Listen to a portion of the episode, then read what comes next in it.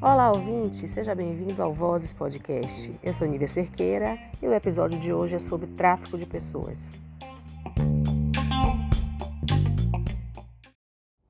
A entrevistada é Graziela Rocha, coordenadora de projetos para enfrentamento ao tráfico de pessoas e promoção dos direitos humanos de imigrantes e refugiados na ASBRAD, Associação Brasileira de Defesa da Mulher, da Infância e da Juventude, ONG que atua há 25 anos na luta pelos direitos humanos no Brasil. Seja bem-vinda ao Vozes Podcast Graziela Rocha. Tudo bem, Graziela? Tudo ótimo. Melhor agora que a gente está aqui batendo esse papo tão importante. Poxa, muito bom mesmo. Mas vamos lá. Para começar, eu queria que você definisse para os ouvintes o que seria tráfico humano nos tempos de hoje?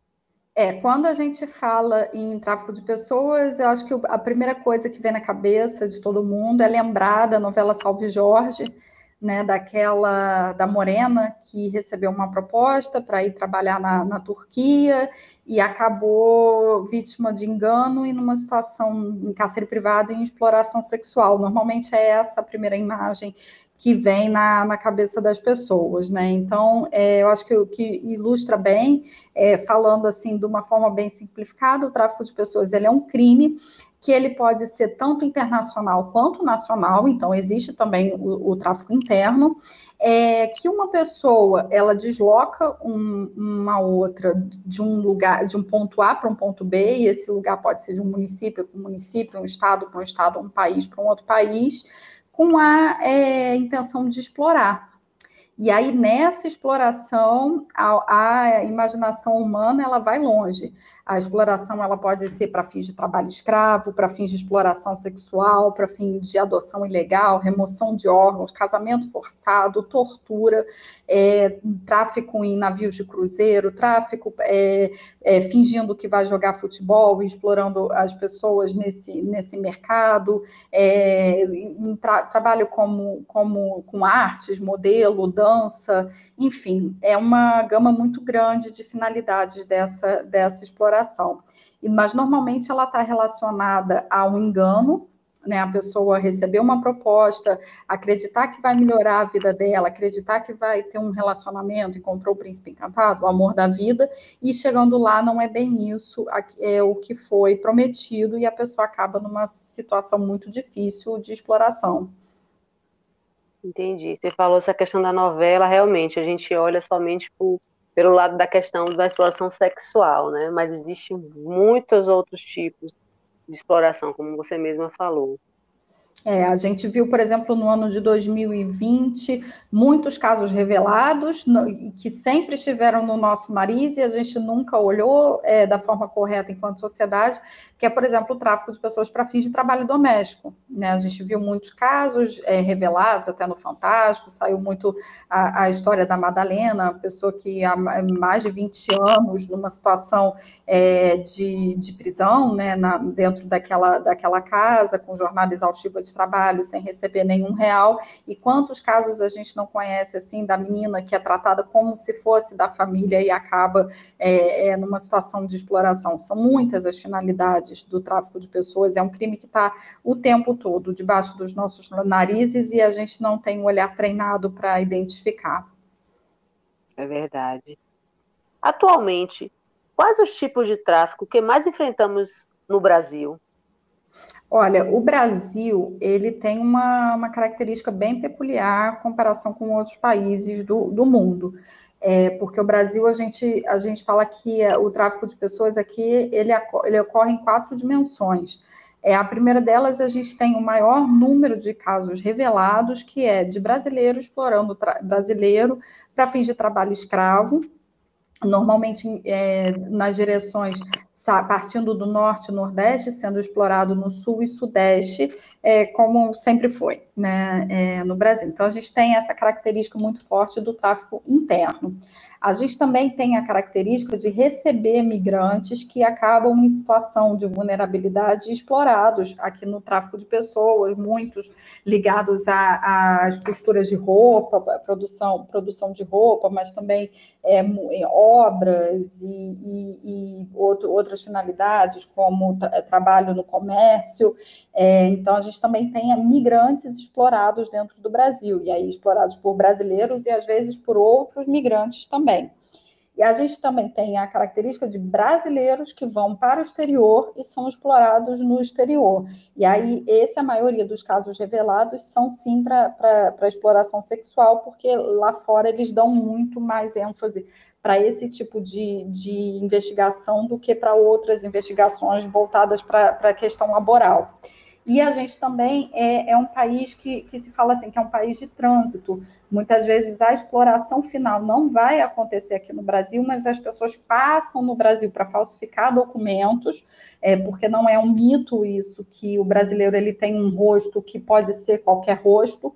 Então, falsificar um documento como se fosse brasileiro é interessante para as redes é, de tráfico de pessoas, e aí vem aqui só para lavar esse documento e a exploração vai acontecer em outro lugar, nos Estados Unidos, em, em outros lugares na, é, na Ásia, ou aqui mesmo em outros países da América Latina, como a Argentina, por exemplo. Então, é, você vê que o Brasil ele tem essa, essa característica do, do crime acontecer de diversas, é, diversas formas, né?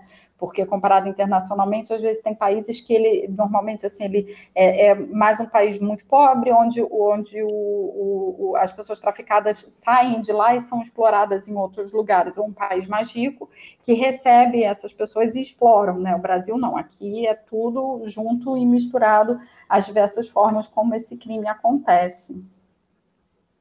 Entendi. E, e no mundo também, é, é, de, de uma forma geral, hoje, qual seria o tipo de tráfico mais comum? É o sexual? É, cada país, assim, ele vai, ele vai ter a sua característica, mas tem a forma de exploração. E o que a gente vê, e aí eu falei mal do Brasil, mas agora eu vou falar bem também, porque a gente tem coisas ruins e a gente tem coisas muito boas aqui no Brasil. Aqui, uma coisa muito boa que a gente tem aqui no Brasil é a nossa forma de ver o, o tráfico de pessoas relacionadas à exploração laboral. A gente tem uma, um histórico que vem desde os anos 60 de uma luta contra o trabalho escravo é, contemporâneo, e a gente usa essa expressão aqui no Brasil, né, trabalho escravo contemporâneo, nos outros países, é, normalmente eles fazem a tradução que seria o forced labor, né, que seria o trabalho forçado, então, a gente faz muito a conexão do trabalho escravo com o tráfico de pessoas, que é onde a gente tem maior volume de casos identificados. Os outros países, é, normalmente, eles só olham para o tema da exploração sexual. Então, é, as investigações que são feitas pela Interpol, pelas polícias locais, elas focam muito em olhar os locais de, de, de, de exploração, que, que, normalmente tem exploração sexual. Então, por isso, os casos, os números de exploração sexual, eles são maiores quando a gente olha para um, um dado global mas não quer dizer que para fins de trabalho, para fins de trabalho doméstico, para fins de trabalho no campo, não aconteça, mas é porque é o que é mais revelado. Mas sim, a exploração sexual também é um, é um grande problema. Não estou é, é, é, equivalendo problemas, não, porque são to, todos os, sim, problemas, sim. só estou explicando porque que às vezes aqui no Brasil os números de, de trabalho escravo eles são maiores do que o resto do mundo, mas é porque aqui a gente olha mais para esse tema, por incrível que pareça, né? Com todos os problemas que a gente tem. É verdade. Mas, assim, de uma forma geral, o que a gente tem de dados revelado é isso: é mulheres e meninas é, exploradas por redes, exploradas sexualmente, é, muitas é, com, com, falsas promessas de amor romântico, que, que largam tudo e vão para o exterior, é, achando que encontraram um príncipe encantado e ali acabam realmente numa situação muito séria de cárcere privado, é, submetidas à tortura, à violência, violência física, violência psicológica. É assim, realmente é, é uma questão muito, muito séria e muito difícil mesmo da gente, da gente enfrentar. É, outro, outras situações, a gente tem também, como eu falei, é, o trabalho doméstico, a gente tem os casos de meninos soldados que são é, cooptados para trabalhar é, para ser explorado por, pelas, por forças armadas, seja elas governamentais ou paragovernamentais, isso é um, um grande problema mundial. É, enfim, são, são muitos, a gente tem visto também a questão dos garimpos, né, de pessoas que, que largam tudo e achando que vão ficar ricas, é, se embrenhando no meio das fronteiras é, para encontrar ouro e, e, pedras preciosas e acabam desaparecendo, essas pessoas ficando em situações terríveis também de, de violência, cárcere privado, no, em locais extremamente ermos, que a polícia não tem nem como chegar. Então, assim, é, é, é um crime multifacetado esse do tráfico de pessoas. Nossa Senhora. E como os traficantes costumam recrutar essas pessoas aqui no Brasil? É, o traficante normalmente, aí a gente, a gente tem dois, duas categorias, assim, tem, tem redes muito articuladas de, de crime transnacional, de tráfico de pessoas, sim, e esse crime está relacionado também é, com tráfico de drogas, com tráfico de armas, com corrupção, lavagem de dinheiro. Você não vê esses outros crimes sem o tráfico de pessoas envolvido. É, então, assim, tem máfias muito poderosas envolvidas nesse crime e também tem é, pessoas assim mais individuais que veem ali uma vulnerabilidade e tenta se dar bem. Então, a gente a está falando de, de, dois tipos de perpetradores, né? Mas tem alguns traços em comum. O primeiro é que eles traçam um perfil de uma vítima, eles se aproximam dessa dessa vítima vendendo uma facilidade, né? E aí seja, e aí é sempre assim, seja desde o do nosso conterrâneo aqui, nosso irmão da, daqui da América do Sul, que diz, ah, vem para São Paulo, que aqui é o Eldorado, você vai ficar rico, você vai montar a sua confecção de roupa e, e, e vai ganhar muito dinheiro. A moça que é cooptada pela, pela, pela rede social, pelo curso de idioma online, é, pela, pela, pelas outras é, redes sociais, que encontra o príncipe encantado, que nunca viu uma pessoa tão linda na vida e que, e que vai levar ela é, para o exterior, é o menino que vai ser o próximo jogador de futebol famoso e que, e, e que se promete mundos e fundos é, para esse menino que, que vai seguir esse sonho. Então, sempre é, se observa qual é a vulnerabilidade da pessoa, e essa vulnerabilidade, normalmente, ela é uma vulnerabilidade econômica, mas também relacionada ao sonho. Qual é o sonho dessa pessoa? E aí eu, eu, eu entro dentro desse sonho e vendo a, a ponte, né? A, a possibilidade de realizar esse sonho. Então, a, a pessoa ela cria um, uma confiança muito grande e ela, e ela vai no, no lado mais mais frágil do ser humano, que é o direito de sonhar, que eu tenho, que você tem, que quem está nos ouvindo tem, todo mundo tem esse direito de sonhar. Então, a partir dali, se, se normalmente se, se estabelece uma relação de confiança, se faz uma proposta e a pessoa ela, ela aceita essa, essa proposta e ela vai com a cara e a coragem porque ela está ali muito determinada a, a ter a virada dela, a realizar o sonho, a construir a jornada do herói dela, é, baseada nessa na, nessa na mentira, né? nessa vontade de explorar. É, é, você falou na jornada do herói aqui, fez, fiz uma viagem na cabeça, mas é isso mesmo, é, cria toda uma narrativa, né? Isso. Cria uma narrativa e a pessoa tem aquele sonho e talvez Agora, o que eu fico mais, o que eu acho mais interessante, assim, mais trágico de tudo, é que nem, não, não só pessoas que não são instruídas caem nesse conto, né? Como existe também pessoas que são instruídas e caem nessa história, não tem? Sim, é, até normalmente as pessoas me pedem para falar, jornalistas, é, tudo me, sempre me pede para falar um perfil da vítima. E eu sempre respondo: não trabalho com a ideia de perfil, por mais que a gente tenha os casos revelados e tudo, mas porque é, a gente pode cair numa ideia de estigmatização. E aí, assim, óbvio que pessoas pobres, é, sem escolaridade, essas pessoas elas estão mais vulneráveis, e aí elas Sim. são é, escravos daquilo que a gente diz assim, escravos da precisão. A pessoa está morrendo de fome, qualquer proposta que vai tirar ela e dar um prato de comida, ela vai ter que aceitar. Então, essa pessoa está num, num, num, grave estado de vulnerabilidade, então ela está totalmente passível desse tipo de, de, de situação. Só que tem outras, e a gente recebe isso o tempo todo, pessoas de classe média, classe média alta, que também é, são exploradas. É, navios de cruzeiro, então quem, quem não é, quem vai trabalhar tem, tem um nível de instrução, porque tem que falar pelo menos dois idiomas, e a pessoa cai numa cilada horrível. A gente conhece histórias terríveis de, de pessoas exploradas nesse segmento. É, como eu falei, jogador de futebol, é, modelos e mulheres é, de classe alta que, que realmente é, acham que encontraram um, um, parceiro romântico, né? Homens também caem nessa, nessa, nesse tipo de situação em menor quantidade por conta da nossa sociedade patriarcal, é, né? Mas é, também existe, né? Muitas pessoas são aliciadas também, é, e aí é um ponto polêmico para fins de tráfico de drogas e acabam cometendo crime, acabam sendo presas, e muitas dessas pessoas não são pessoas pobres e, e sem instrução. Né? Sim. Você falou do Cruzeiro, teve uma época que estava tendo recrutamento aqui no Brasil para trabalhar em Cruzeiro, inclusive eu tive amigos que queriam participar desse processo. Está falando desses esses cruzeiros mesmo, assim, que são cruzeiros que têm um nome, que tem uma legitimidade né, no mercado, digamos assim, esses mesmos cruzeiros também acontece de fazer esse trabalho escravo com pessoas que recrutam? Sim, eu não vou citar nome de empresa. Não, pra, nem, pra quer, nem ser, precisa.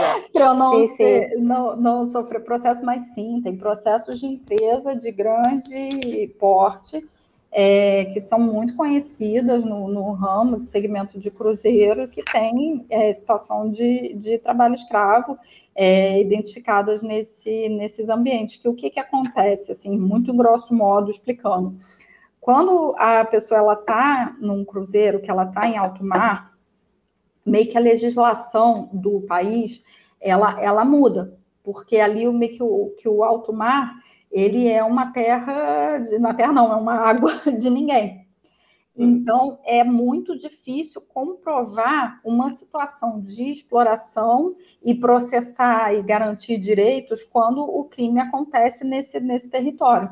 Então, as empresas realmente pintam e bordam nesse, nesse, nesses ambientes. E sem contar que a pessoa está tá ali em alto mar, e a gente já ouviu diversos relatos é, de, de, vítimas e pessoas que, que, narram situações de exploração, de, por exemplo, é, ter que pagar pela comida, ter que pagar pela água potável, e aí acaba que a dívida fica maior do que o, o que a pessoa recebe, jornada exaustiva, que no contrato estava dizendo que ia trabalhar oito horas e de repente começa o, o, o, o gerente mandar trabalhar 12, 14, e aí a pessoa fala que não, que não vai trabalhar e aí entra numa situação de conflito, e aí a, a pessoa é, faz racionamento de água, faz racionamento de comida, e fala, ah, você não está satisfeito? Pula, pula do navio.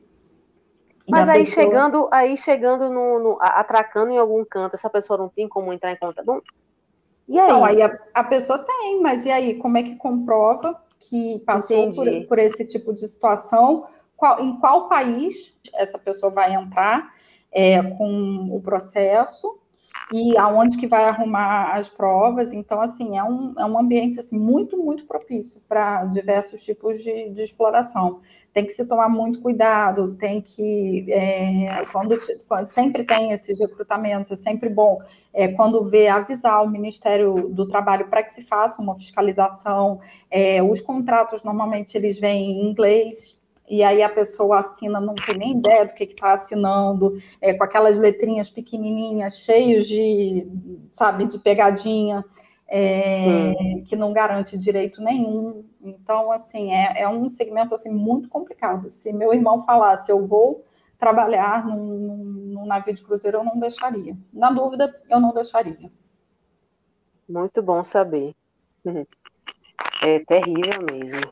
No caso do tráfico sexual, a maioria dessas pessoas realmente acreditam por ingenuidade ou falta de informação numa proposta de um desconhecido que aparece com uma oportunidade incrível de mudança de vida em outro país, ou elas sabem do propósito e consentem a exploração pela situação vulnerável que vivem?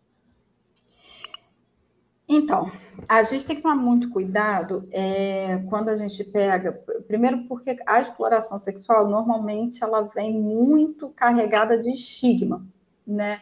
É, e o estigma muito, a gente uma vez participou de uma pesquisa que foi feita é, em parceria com, com Datafolha, é, que perguntava a percepção da sociedade brasileira com relação ao tema do tráfico de pessoas, e a gente viu é, que a sociedade tem uma percepção muito parecida com a, a questão do estupro, por exemplo, que a culpa é sempre da uhum. vítima, é bem, fe, bem feito, ela foi lá para fora, ela queria o quê, é, ela achou o quê, e, e, se a pessoa já era prostituta aqui no Brasil e, por exemplo, foi explorada sexualmente num país da Europa e as pessoas falam, é, mas ela não era puta, ela queria o quê?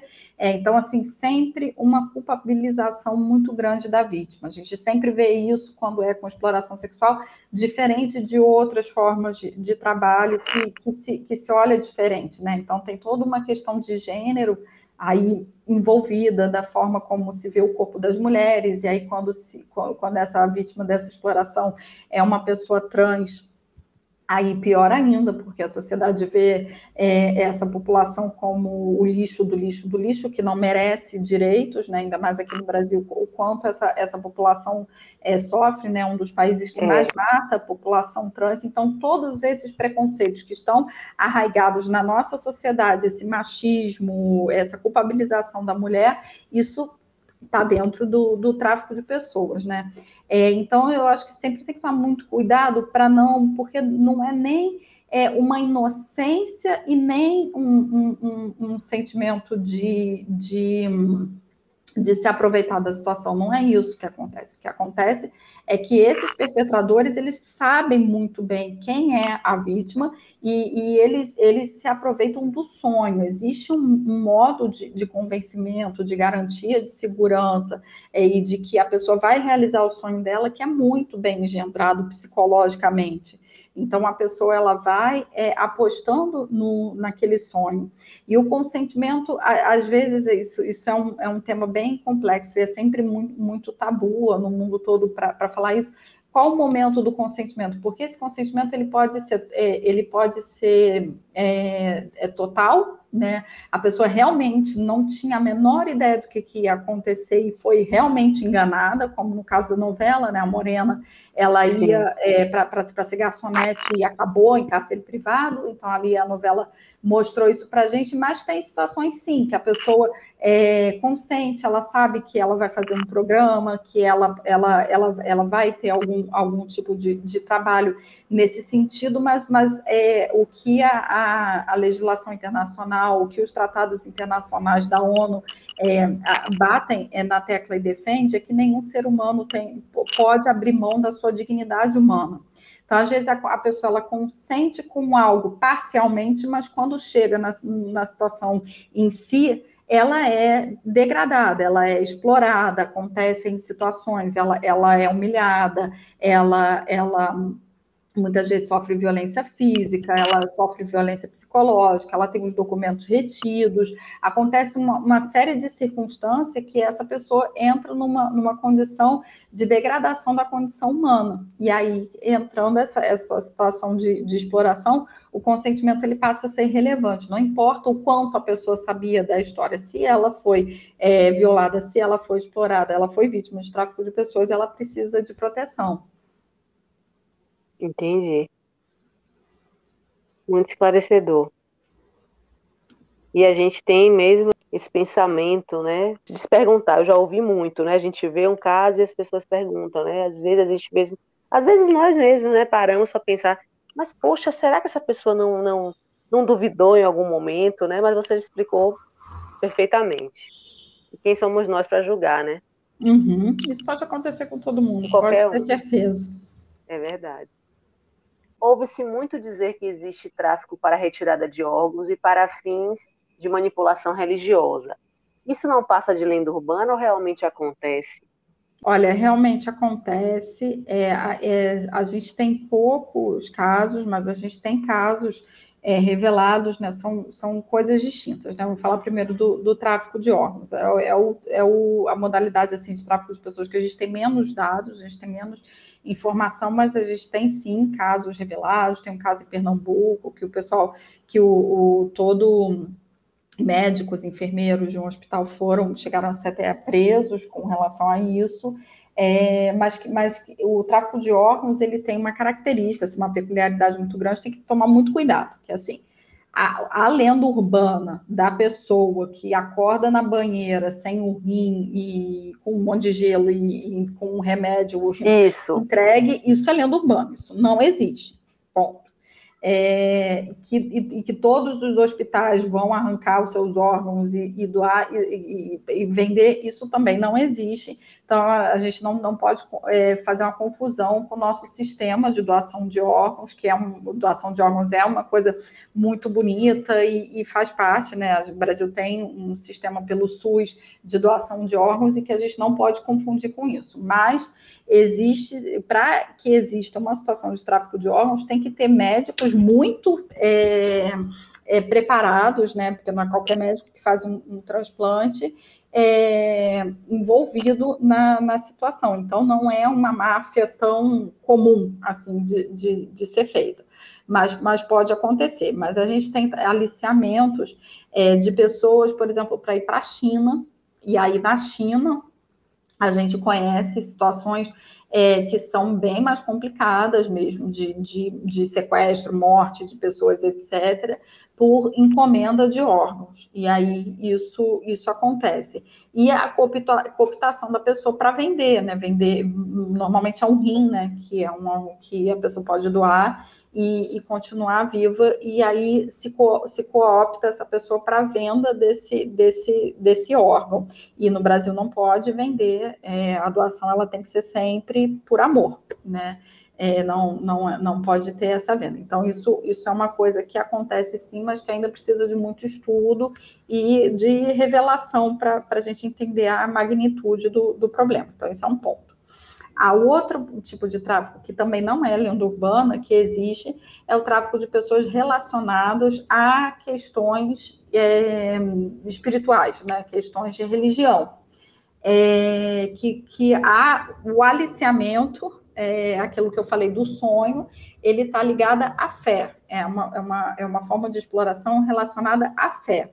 Então, a gente tem, por exemplo, casos aqui no Brasil mesmo revelado de pessoas que foram cooptadas para trabalhar em, uma determinada é, é, é, igreja, de uma, uma, uma, uma seita religiosa, é, vamos falar assim, é, e aí a pessoa ela, ela é tem que dar o cartão da, da, aposentadoria, tem que dar o cartão do Bolsa Família, tem que dar o rendimento dela todo para a igreja, ela tem que eh, trabalhar 24 horas por dia, se não, não trabalhar, é, vai acontecer, e aí a ameaça não é um tiro na cabeça, a ameaça é, ah, vai, vai acontecer uma coisa muito ruim, você vai sofrer uma doença, o diabo vai entrar no seu corpo, sua família vai morrer, é uma ameaça de cunho místico, né, de cunho espiritual, é, contra essa, essa pessoa. Então, a gente tem casos revelados, assim, de pessoas que ficaram anos em, nessa situação de total exploração e com medo de, de realizar. E aí vem junto exploração sexual, tem que fazer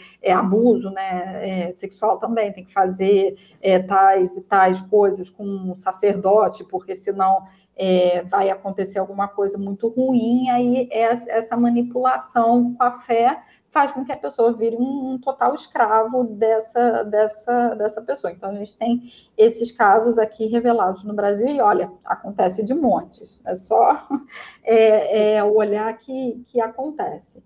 E a gente tem alguns países, né? A gente tem, por exemplo, Moçambique, que tem é, situação muito grave de, de sequestro de crianças albinas, porque lá tem, tem muito, muitos albinos é, que, que é, tem determinadas é, religiões lá que entendem que, que um, pedaços do corpo dessas crianças albinas, é, se forem usados com amuleto, vai, vai, trazer sorte. Então, se sequestra essas pessoas para amputar partes do corpo humano para fazer a, amuletos.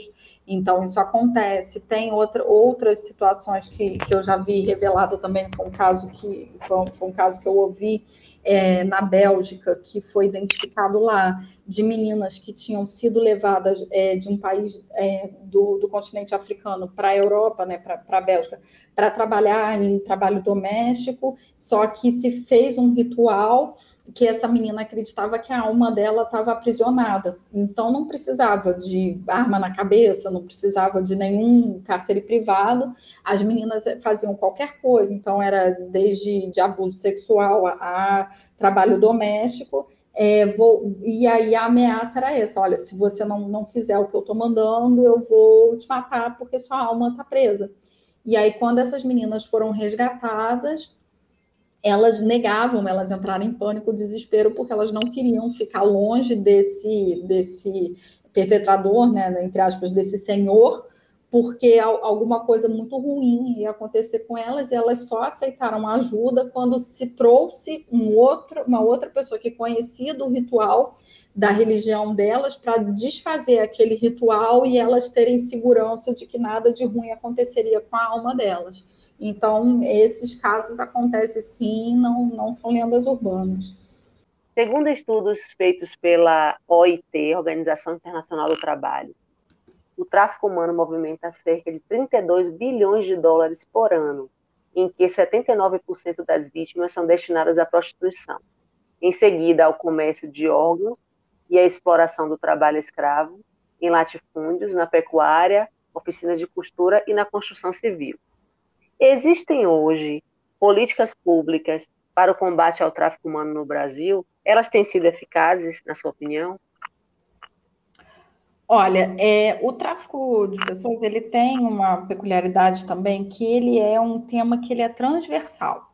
Então, o que a gente luta muito enquanto sociedade civil é para que o tema esteja na agenda de diversas políticas públicas. Então, assim, Hum, pensando no âmbito do SUS, a gente não, não quer que tenha um hospital específico para atender vítimas de tráfico de pessoas.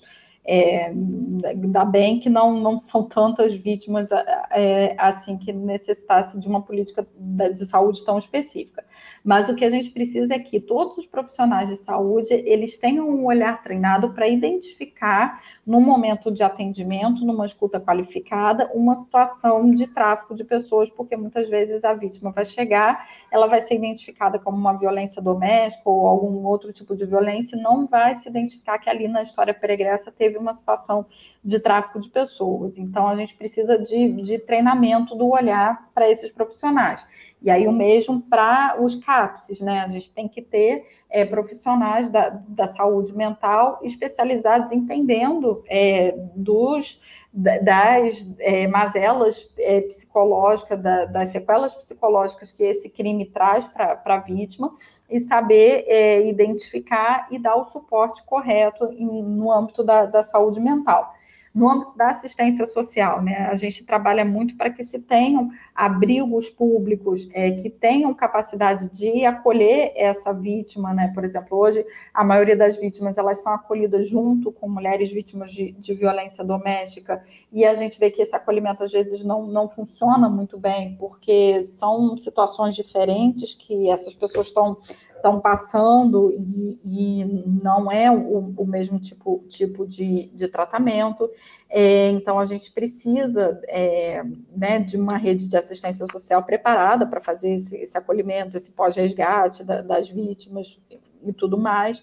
É, a gente tem o, o, o extinto programa Bolsa Família, que tinha um campo específico para as pessoas resgatadas de trabalho escravo. Então, é, como era, é, se tivesse uma família com um, um membro vítima de, de, tráfico de pessoas, a prefeitura tinha que ser avisada na hora e o governo federal mandaria o recurso, mesmo que a prefeitura tivesse atingido o teto, para que essa família não ficasse fora do Bolsa Família. Isso era essencial. A gente não pode é, ficar sem política social, porque isso agrava muito a situação é, de tráfico de pessoas. Então, a gente vê um total desmantelamento das políticas sociais nesse novo governo, nesse, nesse governo que está terminando, né, novo, é, hum. e, e, que é, realmente assim atrapalha muito é, qualquer ação acaba que a gente fica enxugando o gelo. A gente tem toda uma política de fiscalização do trabalho, e há muitos anos que não tem. É, não tem concurso público para auditor fiscal do trabalho, que é uma profissão essencial para identificar as situações de exploração. Sem auditores fiscais, a gente não consegue entrar no, nos ambientes é, laborais para identificar essa situação de, de trabalho escravo, isso é muito importante. Então, a, a gente precisa fortalecer todo, todo o aparato da justiça do trabalho, que está também cada vez mais enfraquecida. Né? A gente precisa de políticas de, de, geração de trabalho e renda, e aí as mulheres é, são a, a, as mais vulneráveis, né? as que têm menos rendas, as que estão mais desempregadas, as que estão em, é, convivendo com outras formas de violência, como a violência doméstica. Então, é, a gente precisa de aparatos de proteção para essa, essa essa população, então, assim, e educação. Então, em cada agenda de política pública, a gente tem que ter ali um campo de como que essa política pública pode contribuir com o enfrentamento do tráfico de pessoas. E do tráfico de pessoas em si, a gente tem um desenho descentralizado de políticas públicas que funcionou durante muito tempo, que são os núcleos estaduais de enfrentamento ao tráfico de pessoas. Então, a ideia é que cada estado tenha, é, dentro de uma coordenadoria, normalmente, normalmente é uma coordenadoria de direitos humanos ou de segurança pública, depende, porque cada estado tem um desenho, é, focada em, fazer articulações por meio dos comitês é, de combate ao trabalho escravo, comitês de combate ao, ao tráfico de pessoas, que reúne desde juízes, é, procuradores, promotores de justiça, sociedade civil, é, a, os órgãos de secretarias dos, dos estados e dos municípios, todo mundo sentado à mesa para construir planos, planos municipais e planos estaduais de resposta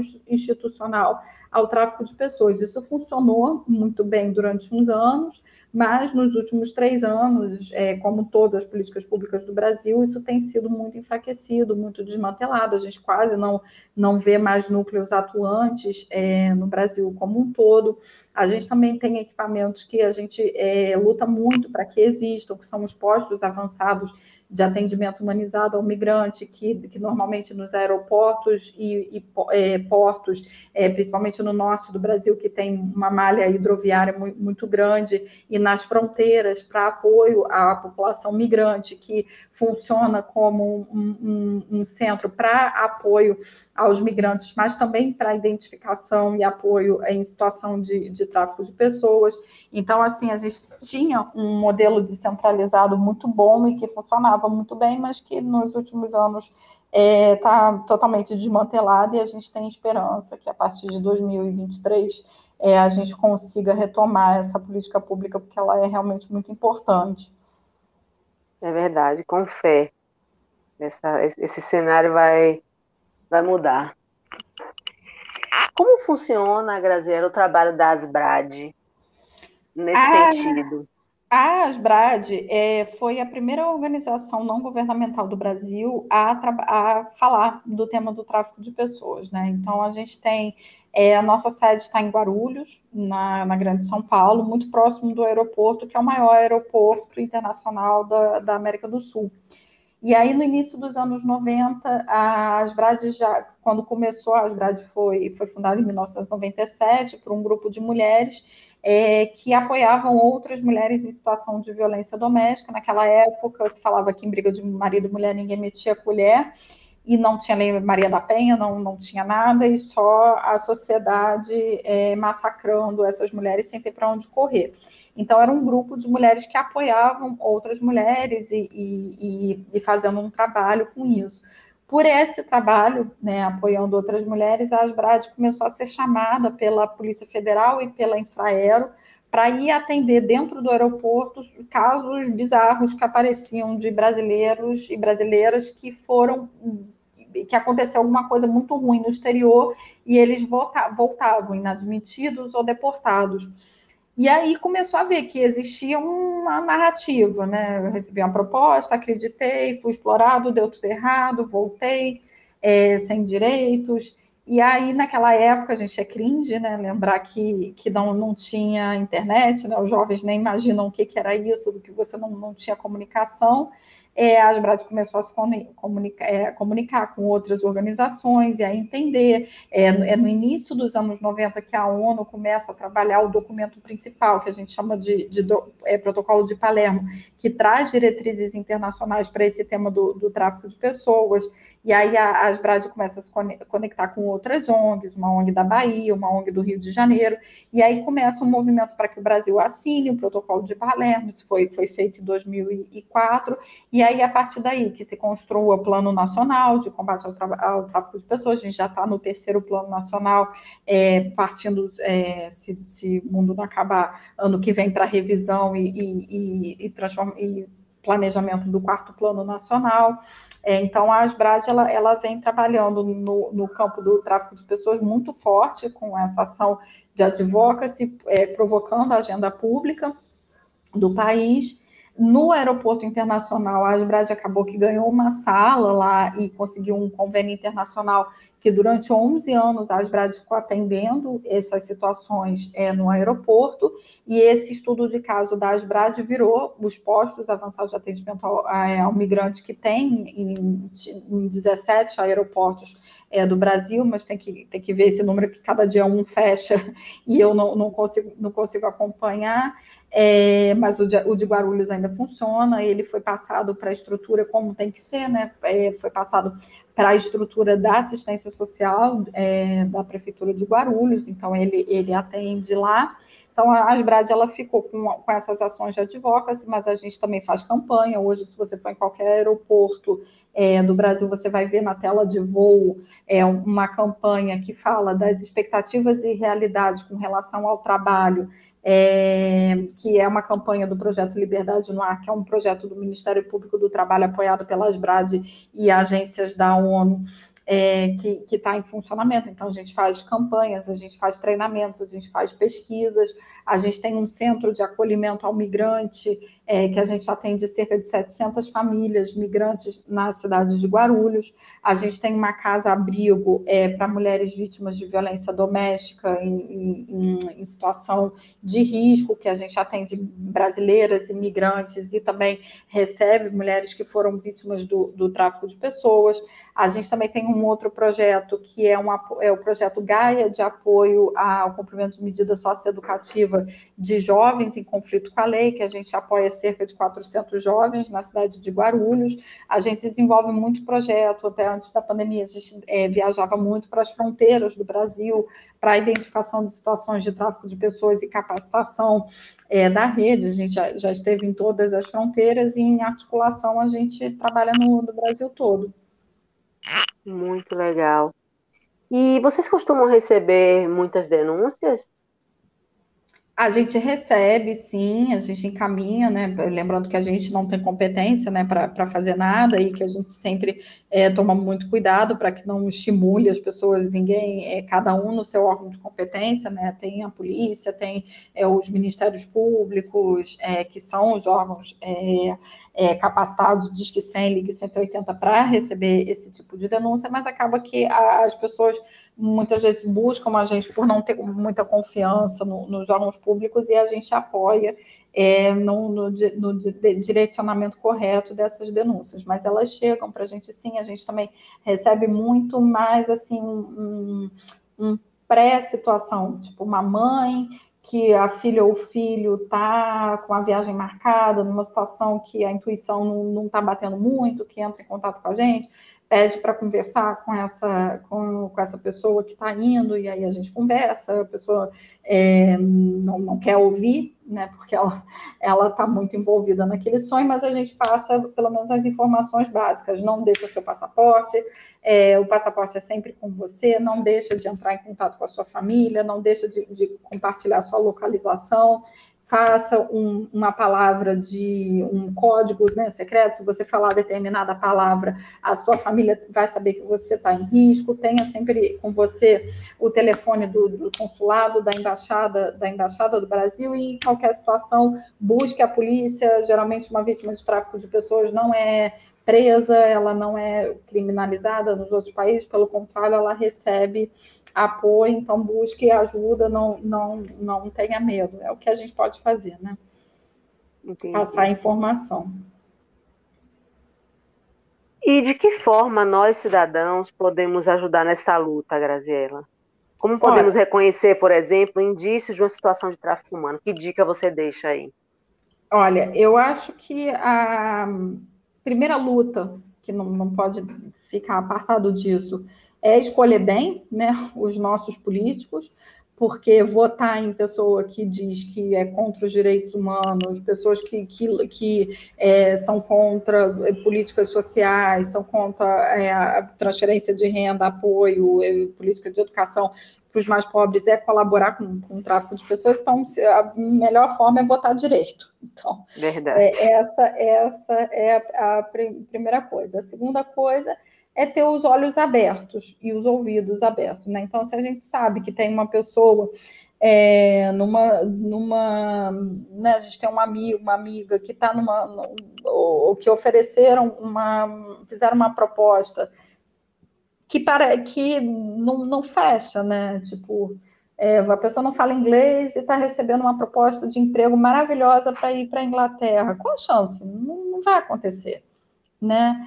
É, ou, ou, essas paixões é, é, arrebatadoras da pessoa que conheceu a outra, acabou de conhecer pela internet e, e não, não faz e vai largar tudo na vida é, para estar tá com, com essa outra pessoa. Então, se a gente ter um, alguém nessa situação passar as informações, a gente sabe que é difícil, que a pessoa não está aberta realmente para ouvir, mas não custa passar essas informações que eu falei, vou repetir, tenha o seu passaporte na mão, sempre entrando em contato, sempre compartilhando é, a localização, tenha em mãos, anotado no papel, é, o, o telefone da embaixada, endereço, aprende a falar pelo menos human trafficking é, em inglês, para você pedir uma ajuda para a polícia numa hora que, que você tiver é, num sufoco. É, prestar atenção, né? Você sabe que tem aquela empregada doméstica daquele seu vizinho que é uma pessoa maravilhosa, que tem um coração tão bom, que né, trouxe aquela pessoa do interior, lá do Nordeste, e que trata dentro de casa tão fofo, como se fosse da família, né? E aí você olha para aquilo e vê que aquilo está completamente errado, né? Que essa pessoa ela não é como se fosse da família, né? Ela é, ela está numa, numa situação horrível de exploração. Então fazer a denúncia. Isso serve também é, para outras situações laborais que a gente vê no dia a dia, e, né? Muitas vezes a pessoa não quer se envolver é, mas que está vendo ali. Então, assim, se bater uma situação é, errada no, nos seus olhos, faça a denúncia, né? É, eu acho que é uma, uma forma de, de, de colaborar, buscar é, informação, buscar debater sobre o tema, entender da onde você trabalha, como o seu trabalho, é, você é um servidor público, você é um profissional da educação, você é um profissional de TI, é, quebrar um pouco a cabeça como que o, o, meu trabalho a gente pode fazer alguma coisa aqui para ajudar a, a, disseminar a informação, porque muita gente ainda não acredita que esse crime acontece. Então, assim, todo mundo pode colaborar na disseminação de informação também. Bacana. E, e, geralmente o canal que a gente pode ligar é o Disque 100, não é isso? Sempre, Disque 100, ligue 180, a gente é, né, é, tem tem é, algumas críticas a esses canais, mas a gente tem que fortalecer muito né, os nossos canais, as nossas políticas públicas. Então, diz que 100, ligue 180. É, a Polícia Federal é o órgão também, é, é que é um crime federal, né?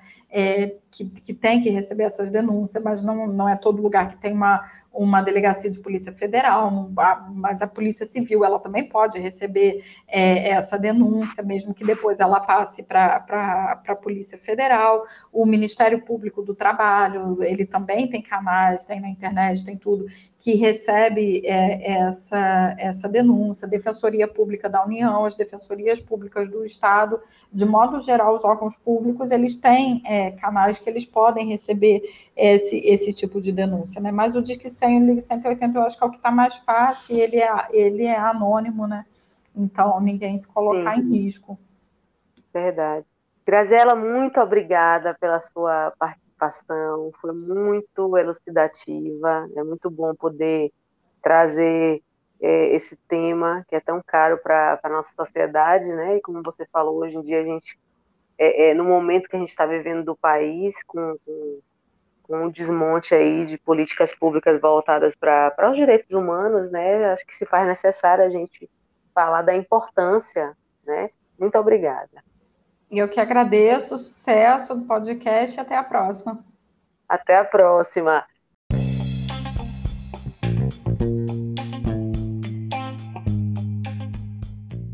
Obrigado, ouvinte, pela sua participação. Para acessar outros episódios, acesse www.vozespodcast.com.br ou no Instagram, arroba. Até a próxima!